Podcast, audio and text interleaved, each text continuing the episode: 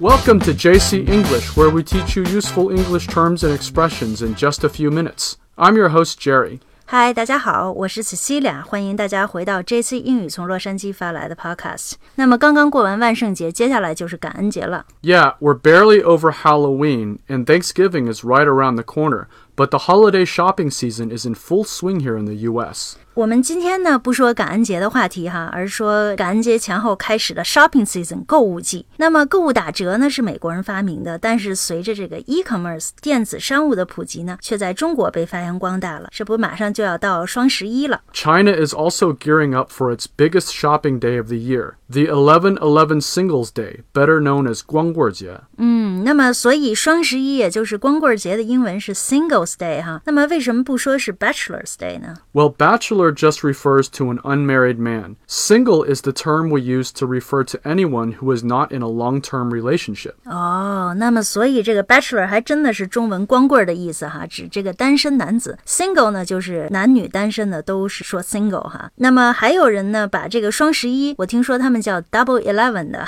November 11th has become a very big deal in China, especially for online retailers like Taobao and Jingdong. 哎，说起这个双十一是一个让人又爱又恨的节日哈，因为在这一天呢，电商打折都很厉害，大家都成了剁手族，狂买东西。那么过了双十一呢，大家的钱包就都瘪下来了。 So today we're going to go over some common terms and expressions associated with online shopping. 好啊，那今天我们就来聊聊在线购物 （online shopping） 哈。那么我们节目的文字版本呢，可以 在微信公众号 “JC 英语”的推送里找到，大家可以参考学习一下英文。那我们先来看一个词哈，retail。 Retail is a term meaning the sale of small consumer goods. 对，retail 呢就是零售的意思。那么从百货商店到淘宝上的在线店铺呢，都属于 retail。那他们叫 retailer，也叫零售商。 And the retail industry is one of the biggest and most important cornerstones of a country's economy. 对，确实是这样。Retail industry 呢，零售业是推动 一个国家经济必不可少的产业了。现在， Retail has changed a lot over the years, especially in the age of the internet, which has led to the creation and domination of online retailers like Taobao, Alibaba, and Amazon. 是这样，这个零售业从线下转为线上，也就是几年的功夫哈。但是呢，涌现出一批 e-commerce giants 啊、比如说像淘宝啊、阿里巴巴啊、亚马逊呐、都是。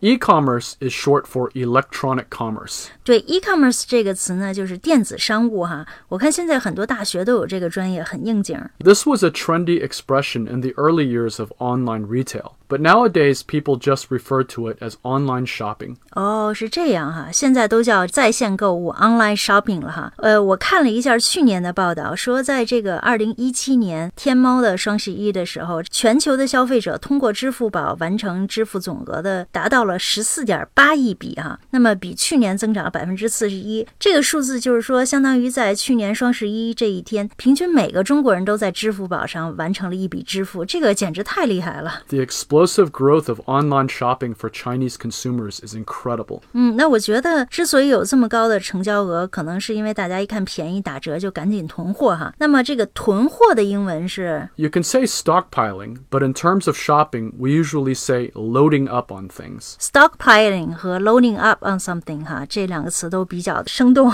那我记得在国内的时候，大家都在双十一前要把买的东西放在购物车里哈。那说实话，在这个购买过程中，就免不了 有冲动消费的行为哈。那么冲动消费的英文是 When you buy something for the sake of buying it, rather than really needing it or even wanting it, we call it impulse buying. 啊，impulse buying 哈。那以前我觉得只有女性才会冲动消费，现在发现其实很多男生一样会这样哈。主要是因为在双十一这一天打折的力度实在是太大了。那么说起打折，呃，打折的英文叫 discount，对吧？ Yeah, so when stores discount, reduce, or slash prices to attract buyers, we usually just call them sales. 呃，sale 啊，那我看见这个在打折的时候，美国很多店家 实体店就在门口放一个牌子，上面写着一个大大的 sale。那我们在之前的节目里呢也说过，英语里打折的说法和中文其实是反着的哈。比如说打八折，英文叫 twenty percent off。We say things like twenty percent off or half off. You can also say buy one, get one free to mean half price. 要说一件商品半价呢，可以说 half off，或者是说 buy one get one free 哈，买一送一。其实美国也有打折很厉害的节日哈，那就是感恩节后的第一天。 That's right. In America, the day after Thanksgiving, or Black Friday, is one of the biggest shopping days of the year. We call it Black Friday because the stores are filled with people and there is a lot of traffic on the roads that day. 这一天呢，通常被认为标志着圣诞购物期的开始哈，那么也是被看作说是每年这个美国零售业圣诞销售业绩的晴雨表。那为什么说叫 Black Friday 呢？我看了一下资料哈，说因为这个传统上是用不同颜色的这个墨水笔来记账，红色 呢就是说赤字，黑色呢就是盈利。That's why we have the expression in the red, which means you are losing money or in debt. 亏本不赚钱就叫 in the red，赤字了哈。那么美国还有一个网上购物节，据说是受到双十一的启发而创立的，呃，它叫 Cyber Monday。那 Cyber Monday 呢，最近几年比较流行哈，其中的 Monday 呢指的是感恩节假期后的第一个上班日，礼拜一。那么 Cyber Monday 呢，也是感恩节购物促销活动的这个延伸活动。Cyber Monday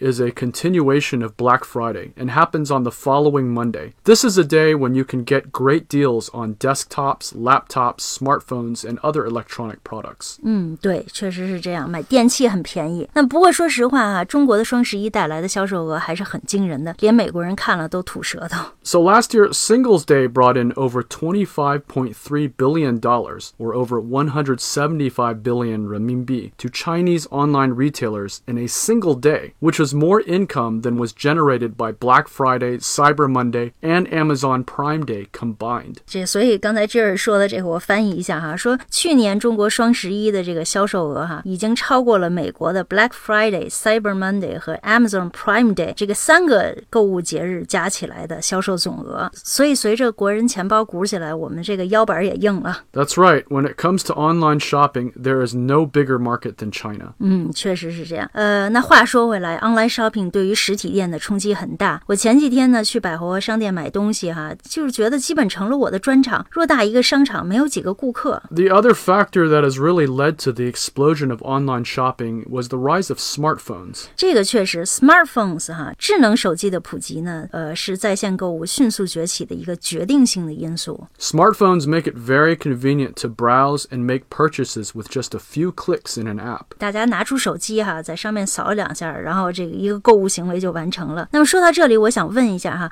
就比如说以前我们在实体店购物，说 window shopping 就是只看不买，那么在网上浏览不买叫什么呢 It's called browse. ？browse 啊、浏览的意思啊，也就是随便看看。 In fact, it's sometimes too easy to buy things this way. It's so easy to save a lot of items you may not necessarily need or even want in your shopping cart. 这个说到 online shopping 哈，一定要知道这个购物车的英文。刚才 Jerry 说了叫 shopping cart，那么大家通常都把自己感兴趣的商品放到这个 shopping cart 里哈。其实我发现这样比直接购买要好很多，因为你可以回过头来看看自己是否需要这些商品啊，而不是进行这个冲动消 费。所以 online shopping 呢，可以两面来看，一呢是很方便，还有另外一方面呢，就是促使你会进行这个非理性的消费。 Yeah, and of course, there are still all the great advantages to online shopping. For instance, it's always nice to receive a gift certificate from a friend or family member. It makes it super convenient to choose your own gift. Gift certificate 就是礼品券儿哈，或者礼品卡，这个很方便。 And when special online sales events like Singles Day, Black Friday, or Cyber Monday come along, you can find some truly fantastic deals. Fantastic deals 啊，就是很棒的优惠哈，经常可以在美国打折的时候以半价买到心仪的电子产品。而且现在很多这个实体店商家也推出 像网络一样的打折活动。那每到这个购物的 shopping season 呢，大街小巷上也有各种各样的打折活动。 Yeah, in this day and age, the customers truly benefit the most. 对，是这样。好，那今天我们聊了一个愉快的话题哈，双十一。呃，我们这期英语呢也会在双十一的时候推出优惠活动，所有的课程呢打八五折，让本来就超值的 JC 英语会员课程呢更加超值。呃，因为我们的这个会员课程是一周更新六天，工作日呢更新两个栏目。那么购买的链接呢就在公众号 JC 英语推送文章的最后可以找到，大家不要错过这个机会啊！当然，老会员也可以享受这个优惠。购买一年的会员以后呢，会员会自动再延长一年。好，感谢您收听这一期的节目。Happy shopping. 拜拜